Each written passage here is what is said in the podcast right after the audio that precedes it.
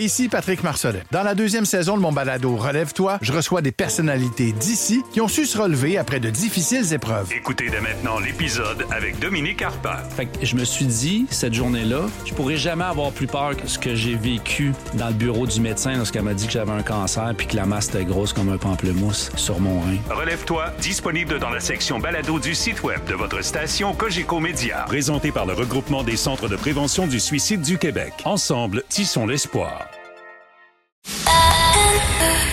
C'est 23. Que l'Outaouais se lève. Voici les meilleurs moments de Que l'Outaouais se lève, présenté par Duclos Société d'avocats. Le récit que vous allez entendre, il doit pas être facile à raconter, mais il est nécessaire pour que des choses changent. Ça se passe dans une école secondaire, on va pas dire laquelle, pour ne pas identifier les gens. On va pas dire laquelle pour pas identifier la victime là-dedans, mais je peux vous dire que c'est une adolescente. OK? Et la personne qui va vous raconter l'histoire, c'est sa maman. Alors, maman, bonjour, comment ça va ce matin? Euh, bonjour, ça va pas si pire. Ça va pas si pire. Ça a l'air pénible, hein? Parce que c'est dur à raconter ces affaires-là. Ça vous rend très émotive.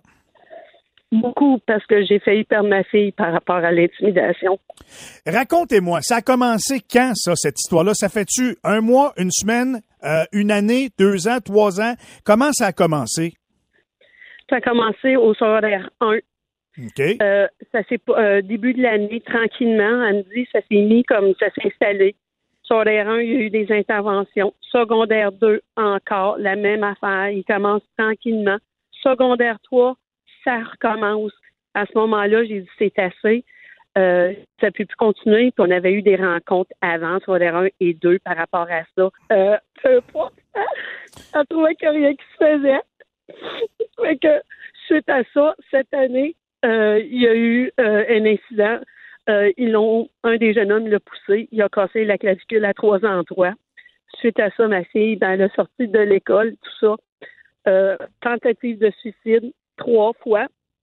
Gars, Excusez-moi, c'est très difficile. Prenez votre souffle, là. Prenez votre souffle.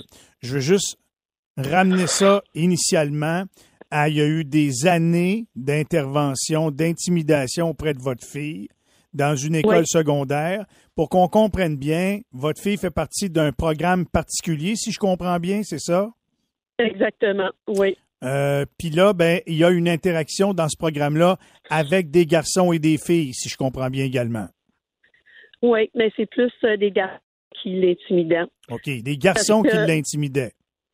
Oui, parce que les autres, ils disaient qu'elle prenait la place d'un de leurs chums. Ah, ben puis le mot, c'était on va la kicker out du programme. C'est ça. Fait qu'on a décidé, on s'est donné comme mission de, de, de, de, de, de brûler votre fille jusqu'au point où elle soit plus capable. Puis là, ben, en espérant qu'elle dise, bon, ben, moi, j'arrête. Puis finalement, leur chum pourra intégrer le programme. En gros, c'est ça. À peu près, oui. Là, vous me dites que c'est venu à des coups physiques. Il y a eu une, euh, une fracture de la clavicule. Joie le vert. Oui, à trois endroits, c'est assez majeur. Elle vient de elle vient de subir une opération là, à peu près deux semaines passées, là, par rapport à ça. Ça, c'est un des garçons. Y en a-tu beaucoup de garçons qui l'écœuraient de même? Il y en a quatre. OK. Puis un des garçons qui a sauté dessus, ou deux, ou trois, ou quatre, c'est quoi? Un. Un, parce que le matin, il venait de se faire rencontrer par euh, le TES. Puis il est merveilleux en passant, celui du solaire 3, là. Écoute, j'ai rien à dire. Ça a bougé grâce à lui. Mais le matin, il s'est fait rencontrer. Puis suite à ça, il y avait un cours d'édu. Puis son, le mot d'ordre, c'est on la kick out du programme. Bon. Fait que le jeune, il l'a poussé. OK.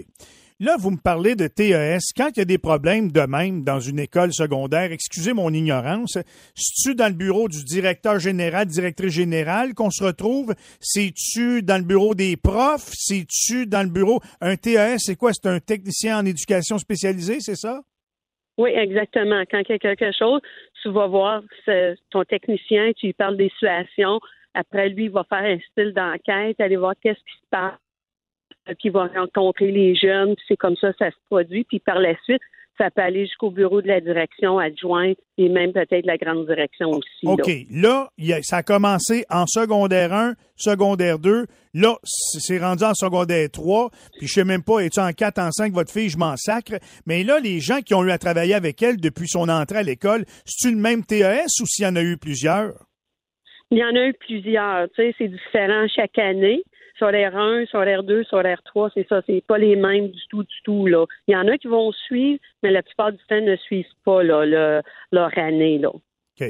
Fait que là, vous me dites que celui qui s'en occupe, il est gentil, il fait bien sa job, c'est ça?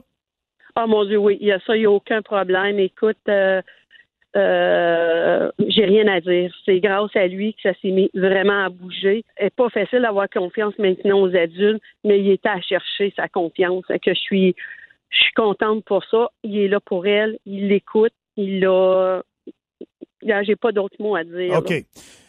Mais l'autre ou les autres avant, j'imagine que dans les notes qu'on a prises pour établir un dossier, parce que convaincu que votre fille est allée se plaindre avant ça des problématiques qu'elle vivait, j'imagine que ça, c'est répertorié puis qu'il doit avoir eu un suivi à la direction quelque part, non? Il est supposé, mais dernièrement, j'ai entendu dire que ça a l'air qu'il n'y avait pas de note qui a été prise à ce niveau-là. J'ai appris ça, ça fait à peine deux semaines. J'ai aucune idée. Alors, tous les incidents qu'elle aurait rapportés pendant longtemps, il n'y a personne qui en a tenu compte. Ça n'a pas été écrit quelque part, ça. C'est à peu près ça que je viens de comprendre, oui. Bon. C'est vrai ou c'est pas vrai, je ne le sais pas. Mais, euh, je ne sais pas, Michel. OK. Là, votre fille, vous m'avez dit, vous avez rasé de la perdre. Oui. Qu'est-ce que vous voulez dire? Euh, ma fille a fait, euh, suite à tout ça, elle me dit, euh, maman, une journée, elle me dit, maman, elle dit, je comprends que, quand les gens ou les jeunes, les personnes se suicident dû à l'intimidation. Puis je dis, ben voyons, ma cocotte, j'espère que tu penses pas à ça. Non, non, mais dans le fond, oui. Fait qu'elle a fait ça, trois tentatives de suicide. plan tout, tout établi, quand tout a fait. Elle fait même un au centre d'une tentative quand elle était là-bas. Vous voulez me dire que votre, fille vous parle de ça à vous, maman, veut pas vous admettre qu'elle l'a fait, mais dans le fond, elle a fait trois tentatives de suicide suite aux intimidations dont vous nous avez parlé plus tôt. Oui, exactement. Elle plus capable, elle a une, une, douleur intérieure. Euh, ils l'ont blessée. Ils l'ont vraiment blessée à l'intérieur d'elle. Euh, je peux-tu vous poser une question? Es-tu correct aujourd'hui? Euh, non, on n'est pas sorti du bois, je vais te le dire. Euh, le chemin va être très lent encore. Ça ne sera pas facile parce que là, elle a trouvé d'autres options de se faire mal. Fait que là, c'est je suis là-dedans présentement. Là. Non, c'est pas c'est pas facile. Non. Mais là, madame, maman, Êtes-vous allé voir la direction générale de cette école-là? Êtes-vous rentré là en cliquant du pied dans la porte puis dire Hey, vous allez faire quelque chose? Laissez-la pas partir de même? Non, je pense que j'ai fait confiance. J'ai fait peut-être trop confiance, je ne sais pas, Michel. Je j'étais tellement pas là-dedans. J'étais plus pour dire qu'est-ce que je dois faire pour mes, ma fille pour l'aider? Qu'est-ce que je dois faire? On dirait qu'à un moment donné, tu perds aussi comme parent toutes les options parce que je te dirais pas les mots que quand ils ont fait mal, qu'est-ce que je pensais, là. À un moment tu sais plus où tu s'en vas là-dedans. Tu es même perdu avec elle. Je me mets dans votre peau, là. S'il y a quelqu'un qui avait fait ça à ma propre fille, je suis pas sûr que je serais capable d'être sage comme vous l'êtes, madame, maman, parce que j'aurais envie de dire, puis c'est facile de le dire quand ça nous arrive pas, m'a rentré là, m'a allé péter à gueule, moi, lui, mais quand ça arrive pour le vrai, on ne peut pas prendre la justice de même entre nos mains. Là. C'est ça, mais c'est pas une solution, mais je pense qu'il y a de quoi à faire pour pas que ça se reproduise avec d'autres d'autres élèves. Puis je vais dire une chose, l'aveuglement volontaire, là, faut que ça l'arrête. Au niveau, au niveau des amis, surtout au niveau de, des enseignants, tout ça, parce qu'il y en a qui l'ont vu, qu'est-ce qui se passait, puis il n'y a personne qui a rien dit. Ça, ça, c'est un gros bobo, là.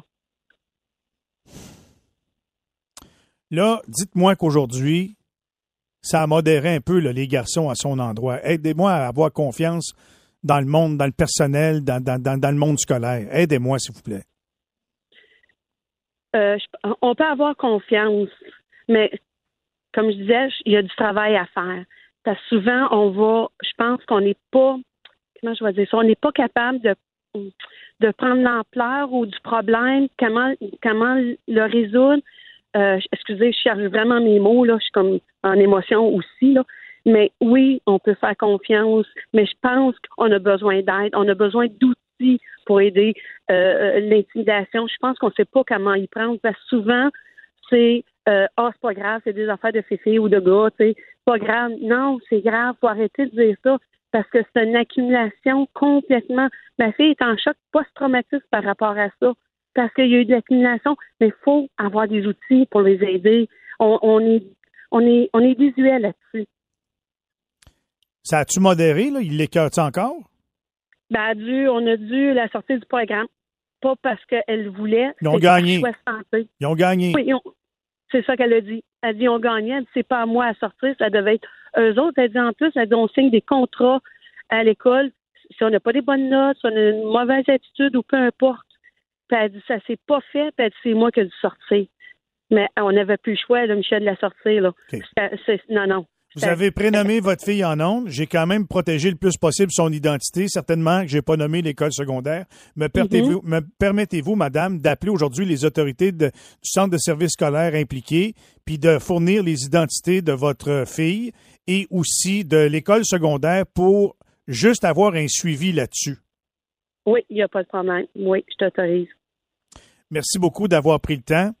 Euh, mon petit cœur est avec vous je sais pas comment je réagirais pour le vrai de vivre un drame pareil quand on aime son enfant. Pour le vrai, je je sais pas. Puis euh, dites à votre fille que faut qu'elle s'en sorte. Faut pas qu'elle lâche. Puis que puis qu'on pense à elle.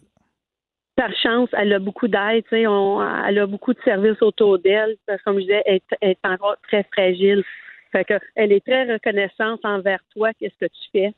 Puis je sais, tu l'as vu, puis je lui demande toujours l'autorisation. Est-ce que c'est correct? Est-ce qu'on continue? Parce que c'est elle qui est impliquée, c'est pas moi.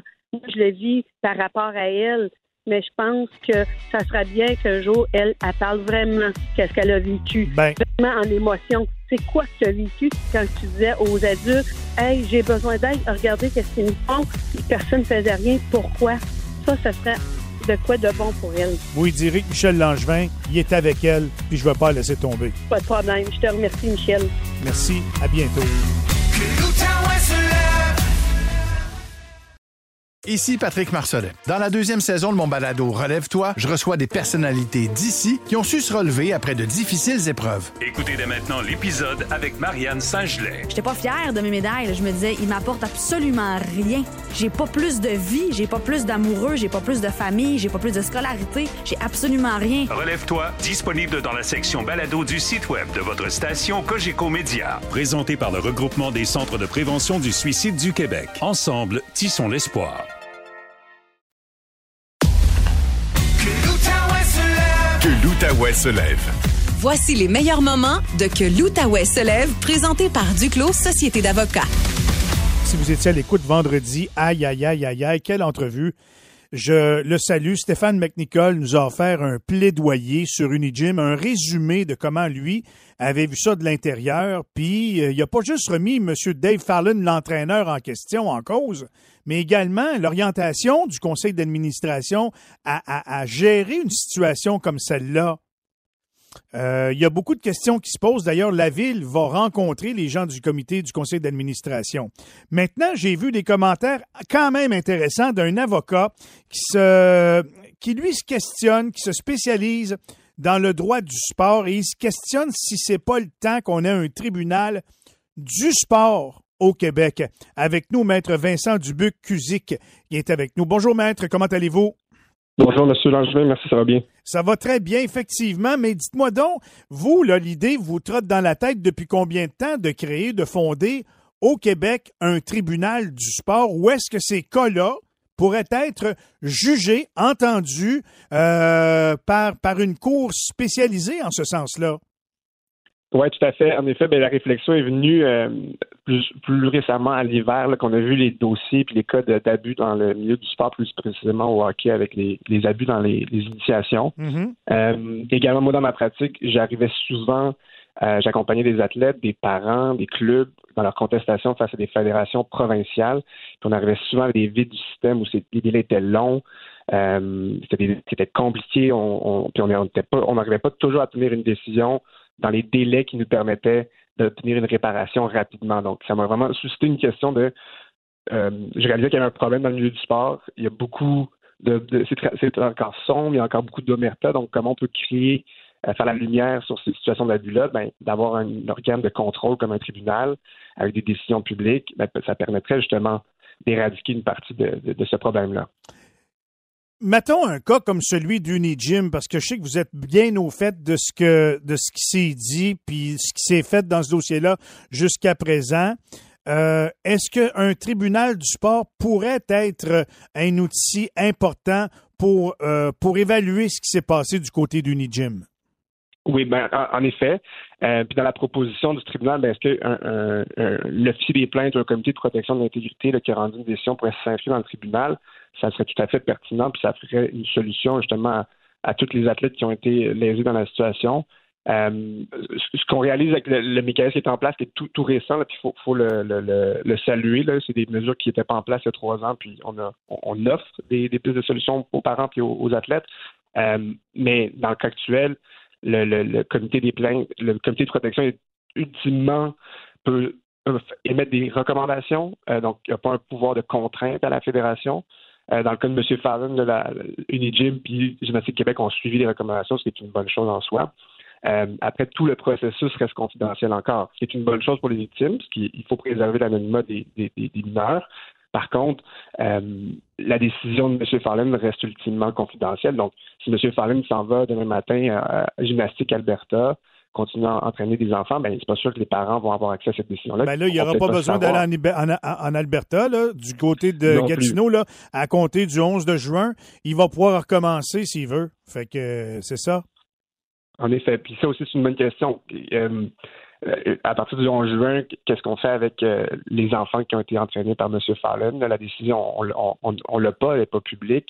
De ce qu'on a vu dans les médias, ben, il n'y a pas une mesure qui a été mise en place pour s'assurer un retour sur les lieux. Donc, euh, c'est vraiment la Pire que ça, on a quelqu'un qui nous a dit, devant témoin, il y a plein de personnes qui l'auraient vu d'ailleurs, aller au gym euh, récemment alors qu'il est sur le coup d'une suspension. C'est comme si il y a, une décision, on va on, accueille bien la recommandation de suspension de 30 jours, on, le remet à l'emploi le 11 juin, puis l'affaire est idiot. Tout, tout continue. Oui, ça a été relevé également par le, la ministre. On a réalisé que peut-être le mécanisme en place manque un peu de mordant, puis un peu de, pouvoir de contrainte puis de coercition. Euh, en effet, dans les, mesures qui, auraient pu être imputées, il y aurait pu avoir également des mesures de restriction de M. Fallon sur les athlètes, sur évidemment sur ses activités au gym. Euh, puis comment on se saisit dans des cas de même, si M. Fallon retourne au, au gym, qu'est-ce qui se passe? Là? Ça, c'est silence dans. Là où j'ai un problème avec votre histoire de tribunal du sport, euh, maître, c'est que on le voit pour les femmes qui veulent porter des accusations d'agression sexuelle, attouchement sexuel ou comportement inadéquat. C'est un processus qui est lourd, qui est douloureux, puis bien souvent, au bout du compte, ça finit par une tape ses doigts aussi. Mais je me demande que si les parents vont vraiment embarquer là-dedans, de se lancer dans une procédure devant un tribunal avec leurs enfants qui auraient été victimes de, harcèlement, d'intimidation, de comportement inadéquat. Il y en a qui vont se dire, ben, on est tous bien de passer à travers, pas ébruiter ça, puis pas faire, puis faire autre chose pour le, bien mental de mon enfant. Qu'est-ce que vous en pensez? C'est une bonne réflexion. C'est sûr qu'on part un peu de loin. Là, on part, c'est vide un peu là, en milieu du sport. Il n'y a aucun aucun organisme, on commence à avoir les premiers organismes qui vont pouvoir s'adresser de front à ces questions-là, qui, ont, qui sont souvent chargés émotionnellement, puis qui ont des enjeux extrêmement importants, qui peuvent suivre des enfants sur toute leur vie. Euh, mais c'est sûr que ça va prendre du temps à établir, puis de créer une confiance dans ces outils-là euh, pour que les parents puissent se tourner rapidement, puis que ce soit efficace, puis ça puisse les accompagner avec une sensibilité aussi, puis prendre en charge toute la charge émotive qui, qui, sont associées à ces dossiers-là. Mais par exemple, si on fait un, comparatif avec le milieu du travail, euh, on a à un certain moment, il y a peut-être 30, 30 ans environ, on a décidé que le harcèlement devait être évacué du milieu du travail. Puis on a mis des outils qui étaient clairs, on a mis des normes euh, dans des lois. On a été sévère, on est sévère avec ça. Ouais. Euh, ce qui est intéressant du travail aussi, c'est que la, la, la, responsabilité revient à l'employeur d'avoir d'offrir aux employés un milieu exempt d'abus.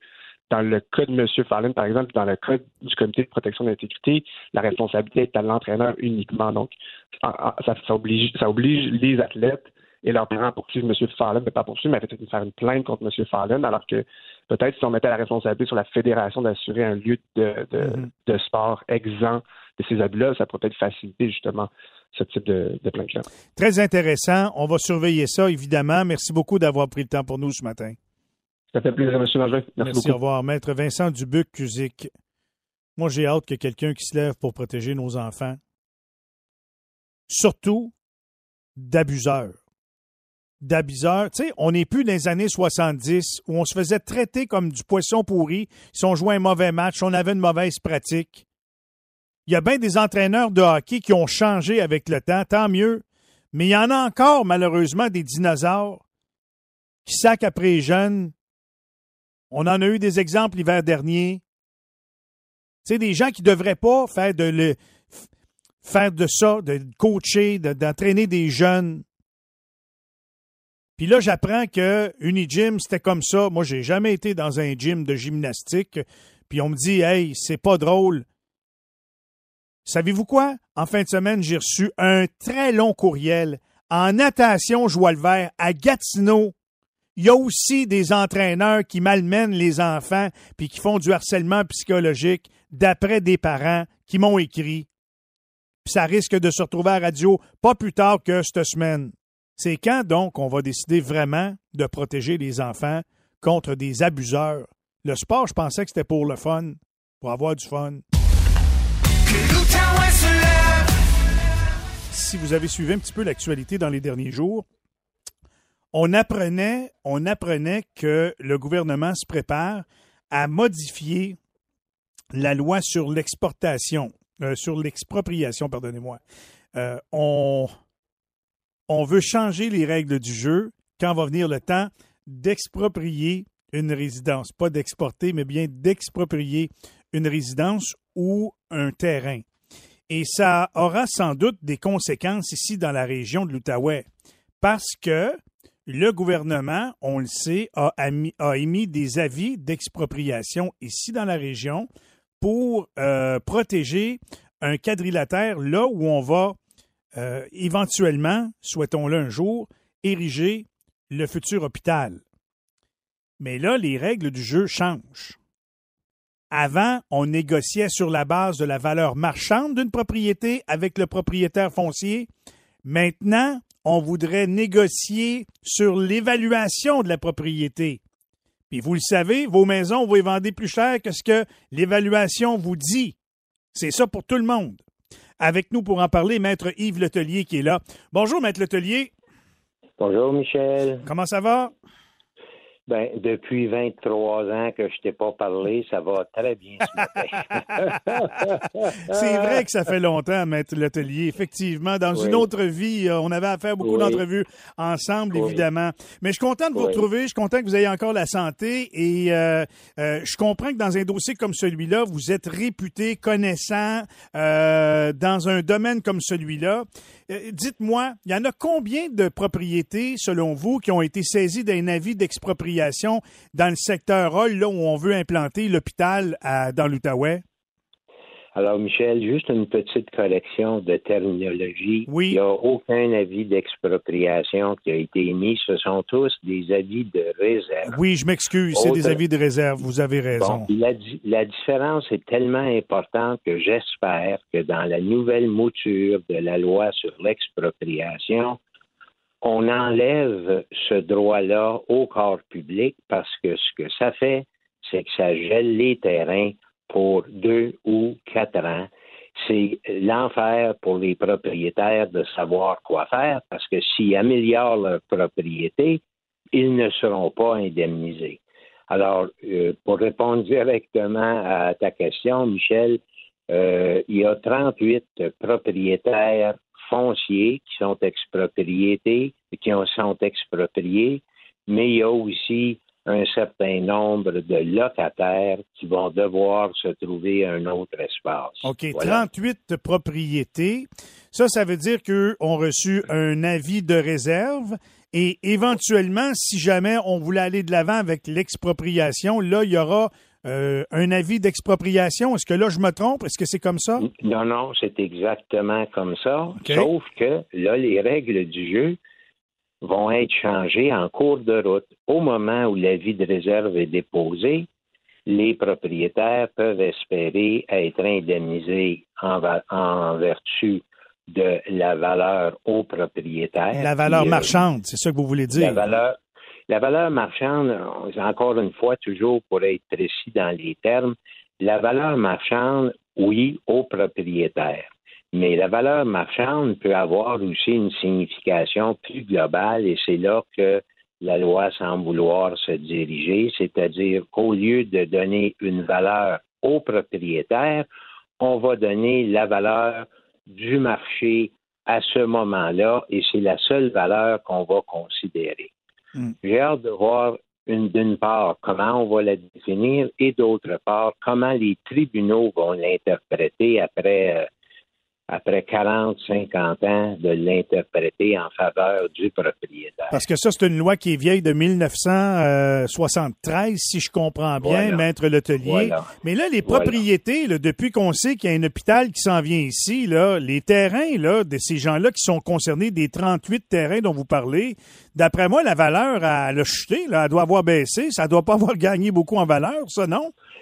Euh, Vous avez raison, mais entre nous, Michel, et comme as beaucoup de téléspectateurs de radio, euh, de téléspectateurs euh, radio, ça fait drôle d'avoir envoyé un avis de réserve il y a plus d'un an et rien se passe. Je soupçonne qu'on avait omis de faire des tests de sol et tout ce secteur-là a déjà servi à de l'industrie euh, lourde, d'industrie pétrolière, de sorte qu'il est fort possible que les terrains soient contaminés, ajoutant à la note que devra payer le gouvernement. Deux, est-ce que ce terrain-là est propice pour la construction d'immeubles aussi importants qu'un hôpital et ses accessoires? Là, je vois le vert, vous êtes en train de me revirer à l'envers, là. Wow! Oui, absolument. Je veux, je veux te revirer à l'envers, Michel, parce que je suis à l'envers, moi aussi. J'en viens pas d'avoir, moi, j'en ai eu une quinzaine de clients qui sont euh, pris dans cet étau-là et plusieurs il y en a certains d'entre eux qui sont là depuis euh, la nuit des temps. Euh, vous parlez de 73, c'est à peu près euh, la fin ou à l'époque du parc industriel Richelieu où est situé les, les immeubles. Alors, personne n'a fait d'études de sol, personne n'a fait tant pour la pollution que pour la, la capacité du sol à supporter. Et on n'entend plus parler de personnes. Ah oui, on a entendu parler d'un rond-point très spécial, très avant-gardiste sur Saint-Joseph pour desservir cet hôpital-là. Mais au-delà de ça, rien. Moi, je peux vous dire que j'ai des clients. Ils se sont fait visiter par des ingénieurs du ministère pour demander la permission de faire des études de sol. Écoutez, euh, comment que ça n'a pas été fait avant, ça? Euh, puis même chose pour la capacité. Alors, Michel, on parle euh, dans notre région d'un impact majeur si ce projet-là va de l'avant, mais très mineur si ce projet-là ne va pas de l'avant. Là, là, là, j'essaye de, de vraiment déchiffrer ce que vous me dites. Vous êtes en train de me dire qu'on va vivre l'autoroute 50 avec l'hôpital, vous là, là. On va, vous savez où est Saint-Joseph et euh, bon, on va dire euh, Montbleu, le boulevard Montbleu, où ça aboutit. Oui. On veut faire un rond-point bien spécial. Est-ce que ça va affecter la superstructure de la route 5? Euh, possiblement. Mais la 50, on est quand même euh, pas tout à fait à la porte, là, euh, Non. où est situé. Donc, je, je ne pense pas que la 50 va être affectée. La 5, oui. Saint-Joseph, oui. Euh, sûrement. Mais non, non, mais je parlais pas d'affecter la 50. Je veux vous dire, la 50, ça fait 60 ans qu'on en parle, puis on la fait pas. L'hôpital, l'hôpital, ça va-tu prendre la même chose? C'est ça que je vous pose comme question, d'après vous, Maître Letelier. ben là, c'est pas une question d'avocat, c'est une question de gars qui a fait beaucoup de politique, peut-être. Moi, personnellement, j'y crois pas. Je pense qu'on a passé par-dessus d'autres terrains beaucoup plus propices, mieux situés, etc. Mais ça, je suis pas caquiste, hélas. Wow! Fait que là, on est pris là-dedans. On n'a pas vu de troc de sable, excusez, de camion de sable passer devant la station encore. On n'entend pas de marteau piqueur nulle part. Puis là, ce que vous nous dites, c'est qu'on en est à faire des tests de sol.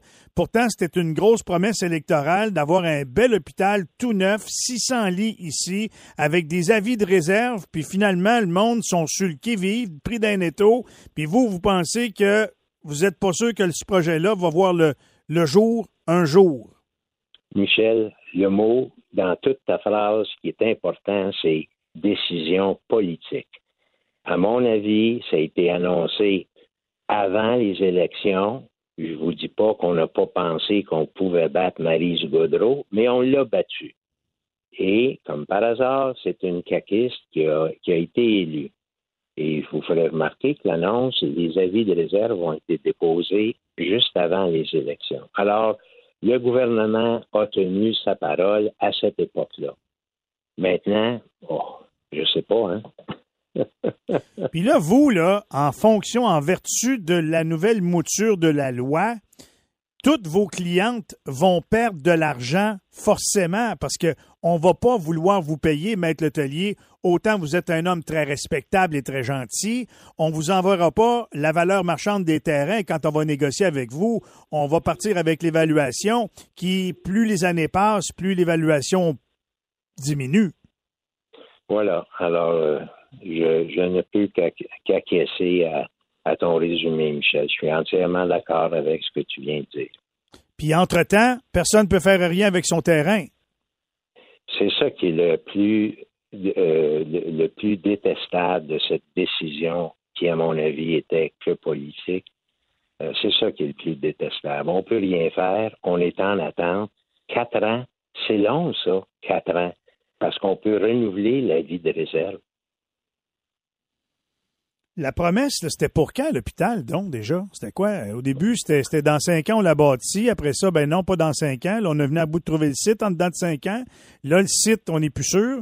Fait que l'hôpital, c'était pourquoi, le 2030, euh, si je me souviens bien, dans ce coin-là? Euh, Est-ce qu'on va être encore autour? Je nous le souhaite, Michel. Dans mon cas, ben, on va commencer à approcher de la moyenne de vie d'un homme au Québec, mais dans ton cas, ben, peut-être que tu vas l'avoir, l'hôpital, un jour.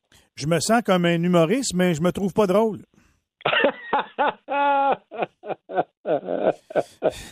Bonne.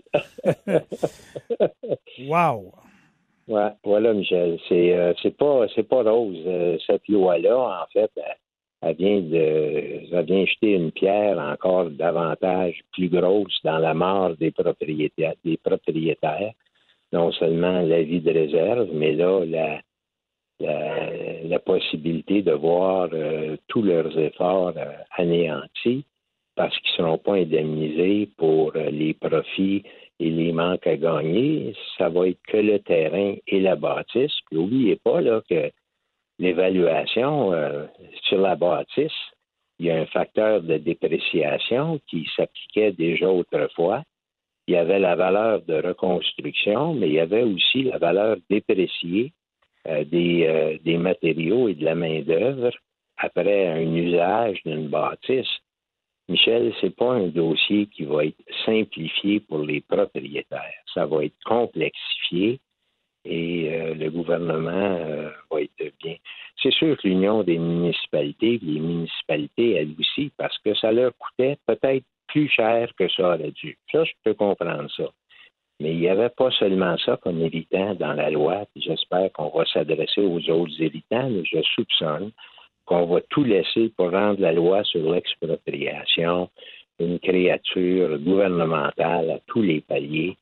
Et les propriétaires, ben, méfiez-vous de tous les projets que les gouvernements veulent mettre en place. Maître Hôtelier, merci beaucoup. Encore une fois, un plaisir de vous parler. Ça n'a pas changé. C'était le fun de 23 ans, mais c'est encore le fun en 2023. Merci, Michel, et bonne chance dans ta couverture de ce sujet. Merci beaucoup. Au revoir. Salut.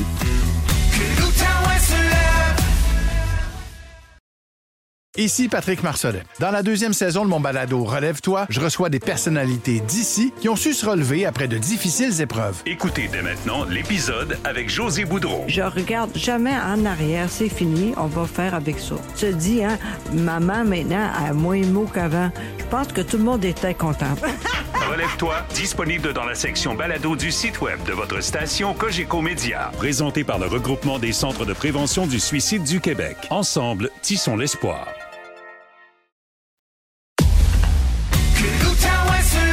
Que l'Outaouais se lève. Voici les meilleurs moments de Que l'Outaouais se lève, présenté par Duclos Société d'avocats. Pierre-Jean en liberté. Il s'en passe-tu des choses dans la tête de Pierre-Jean Séguin? Bonjour mes petits chats et mes petits chiens. Papa Pierre Gland va vous amener au parc à chiens. On a tous les droits. Séguin, comme dans la chèvre. Mon bonheur à moi avant celui des autres. Au 1047 Outaouais, voici Pierre-Jean en liberté. Toc, C'est parti. On a amélioré la, la fermeture. Hein, la- la- la- Ah. ça, ça, ça revient. Tranquillement. On va l'avoir. Tranquillement, pas vite. On va l'avoir. OK, mon Pierre-Jean. euh, comment t'as dit ça encore? Euh, seulement ventilateur. ouais, ouais, ouais. Hmm. En fait, le sujet de ma chronique ce matin, euh, ça risque de vous laisser pantois. J'ai failli te parler de la confusion entourant le congédiement de Louis Robitaille des Olympiques, une véritable tragédie grecque. Mais sincèrement, je pense qu'on a fait le tour de l'autobus. oui, oui, oui. Alors, on passe à autre chose ce matin. De l'autobus, oui. Seulement ventilateur, en anglais, only fan. Fan, fan, comme dans l'expression anglophone, when the shit hit the fan. C'est vulgaire, vous allez me dire, mais c'est tellement ça qui se produit en ce moment dans la vie des célèbres sœurs Massy de l'Ange Gardien en Outaouais. Les jumelles plantureuses et volubiles qui envahissent les médias sociaux à la recherche d'appui moral Plantureuse. et ou financière. Mais plantureuse, pas juste au niveau, euh, Oui, oh, oui. mais aussi au niveau de la face. Euh, Alors, ces jumelles qui nous font part au jour le jour de leur vie pleine de rebondissements et d'effets boomerang. Et que font les jumelles Massy dans la vie? Elles se trémoussent sur la plateforme OnlyFans afin de gagner de gros sous et vivent dans l'opulence en étalant le plus possible leur grosse cabane, leur gros pick-up, leur VTT, leur liasse de billets de banque qu'on voit sur les photos. Le Journal de Montréal et TVA ont parlé d'elles comme étant des influenceuses. Dans la vraie vie, elles ne sont pas du tout influenceuses. On se trompe de métier ici, là. Elles ont un point en commun, cependant, avec certains influenceurs et influenceuses qui font la nouvelle. Le bon jugement est parfois backorder. D'ailleurs, après la diffusion de ma chronique il y a quelques semaines, je t'en ai parlé, Michel, oui. euh, sur les ondes de ces jumelles qui portaient sur les problèmes d'impôts des sœurs Massy. Oui. Bob, notre patron adoré, était venu me poser la question délicatement dans la salle des nouvelles, sur la pointe des pieds. Es-tu sûr qu'elles font dans porno, qu'il m'avait dit? Même si je vais pas sur OnlyFans, j'avais tous les éléments de réponse pour dire que oui, Bob, les sœurs Massy font, Font? dans la Ah porno. oui. hein. Et une petite conversation téléphonique que j'ai eue avec Jessica Massy m'a d'ailleurs éclairé sur le sujet. Ben, on peut appeler ça de la porno. C'est-à-dire? Du temps, oui, mais sinon, euh, comme moi, présentement, j'ai un copain, fait que je, je- je- je fais des vidéos avec mon copain. C'est pour ça que je dis que je fais de la porno. Dans le fond, vous êtes une actrice porno. oui, on peut dire ça, oui. Ah, alors, ça, c'est réglé. Comme le dit l'expression populaire, la chatte est sorti- le chat est sorti du sac. Parlons des dettes d'impôts maintenant. On savait que l'Agence du revenu du Canada avait les deux pieds dans l'affaire Massy pour avoir leur cote sur la porno. C'est pour ça d'ailleurs que le fisc avait saisi leur compte bancaire et inscrit des hypothèques légales. Et Michel, Ouais. qui arrive après Revenu Canada quand on voit qu'il y a de l'argent à aller chercher? D'habitude, Revenu Québec, c'est pas bien ben loin. En plein dans le mille. Les fonctionnaires du fisc de tous les paliers de gouvernement travaillent main dans la main quand vient le temps de collecter de gros poissons. Et en tout et partout, combien d'argent doivent les sœurs Massy pour Ouais. avoir oublié de verser tous les impôts aux deux gouvernements, fédéral et provincial? Alors, j'ai essayé de le savoir depuis un bout de temps, Euh, mais on a peut-être une petite piste en jasant avec Jessica Massy. Globalement, c'est-tu plus que 200 pour les deux gouvernements? Que 200 000? Ouais, C'est à peu près dans ces chiffres-là. Là. environ 200 000. Oui. Hmm, environ Hey, 200 000 200 000 piastres d'impôts impayés, c'est pas 10 000, c'est pas 2 000. C'est beaucoup de 200 pesos. 000. Mais la vraie question, celle qui tue, comme dirait Guillaume Lepage, combien ça gagne des filles qui font de la porno sur OnlyFans? N'écoutant que mon courage, afin d'assouvir ma curiosité maladive, j'ai posé la question à la pétillante jumelle qui m'a donné là aussi un élément de réponse intéressant. Ça peut rapporter combien, OnlyFans? Là, je comprends que vous avez des démêlés avec le fisc, là, mais combien? Euh, combien? ouais, ben non, c'est ça. Ça, je, ça, je, l'ai- je tiens pas à dévoiler mon salaire à, n'im- à n'importe qui. OK, disons ça différemment. euh, Disons ça différemment. Sur un abonnement de 10 piastres par mois, c'est c'est le, minimum, hein? C'est- ça? Oui. Oui. Euh, vous faites combien là-dessus? Euh, OnlyFans nous prend 20% dessus le 10 Il vous reste 8 piastres. Mais là, c'est US, donc euh, comme ça, je ne sais pas exactement, mais c'est ils nous prennent 20 Et là, j'ai recoupé les informations. Plus tôt, dans la conversation téléphonique, Jessica m'avait dit qu'elle avait en moyenne 1000 abonnés OnlyFans par mois. Donc, 80% de 10 000 abonnés. US. Ça, US. ça donne environ 8000 pièces US par mois. Plus tous les extras où les clients doivent payer davantage pour avoir accès à du contenu encore plus croustillant. Fait que ça- tu comprends? Ça, c'est la base, là, le 8000 pièces US par mois. Oui. 8000 pièces, ça fait 96 000 pièces US par année, 130 000 pièces canadiens. 130 000? Ouais. Comme dans le nouveau salaire annuel des députés de l'Assemblée nationale. 130 000. Tout le monde a droit à une augmentation salariale. Le premier ministre le dit lui-même. Si on veut attirer des bonnes candidates à OnlyFans, il faut les payer convenablement. Jessica Massy nous a déclaré qu'elle s'est fait offrir 10 000 pour une nuit avec un client, ce qu'elle aurait refusé, puisque selon elle, ça ne correspond pas à ses valeurs. Elle a aussi songé à vendre ses G-strings pour faire du cash, mais elle s'est ravisée là-dessus.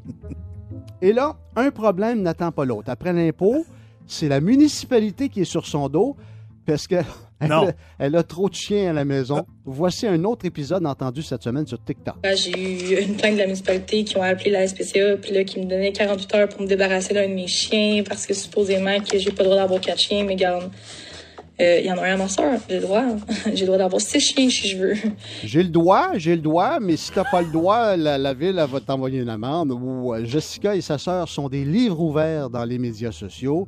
Elles sont devenues des vedettes instantanées. Tout le monde les remarque quand elles sortent sur une terrasse, dans un bar, à l'épicerie. Il y a même des curieux qui ont osé aller les voir chez elles à l'Ange Ah oui. Gardien. Ils sont montés sur le top de la montagne. On m'a raconté ça. Euh, euh, leur petite vie est devenue de la télé-réalité, comme dans le film Louis XIX. Est-ce que vous vous souvenez de ça, Louis XIX? Martin Drainville, euh, qui était l'acteur principal là-dedans. C'est un bon moment de, un bon moment de cinéma, ça. Love Story, Occupation Double, tout ça, tout ça, ça passe deuxième. Se faire démolir et ridiculiser partout dans les médias sociaux dans le but unique de faire de l'argent et de penser qu'on devient quelqu'un parce qu'on est tristement connu en tant qu'actrice porno. Est-ce que le jeu vaut vraiment la chandelle? J'ai posé la question à Jessica et voici sa réponse. Elle semblait très honnête dans sa réponse. Il n'y a aucune fierté à faire ce que je fais. Je ne le conseille pas à personne non plus. La seule raison pourquoi je fais ça, c'est que j'ai décidé du jour au lendemain d'essayer de faire ça. L'argent a rentré plus facilement que j'aurais pensé. Puis aujourd'hui, ben là, je suis comme pognée là-dedans. J'ai pas vraiment, je me verrais pas aller appliquer au gouvernement après avoir vendu euh, mon cul euh, sur les réseaux sociaux pendant trois ans de temps. Donc euh, c'est c'est un choix, un choix que je regrette, je regrette quand même aujourd'hui d'avoir fait ça parce que c'est ça. Fait qu'un jour, je vais avoir assez d'argent pour tout fermer et, vivre de, de ce que j'aurai ramassé, j'imagine. Sinon, ben, c'est ça.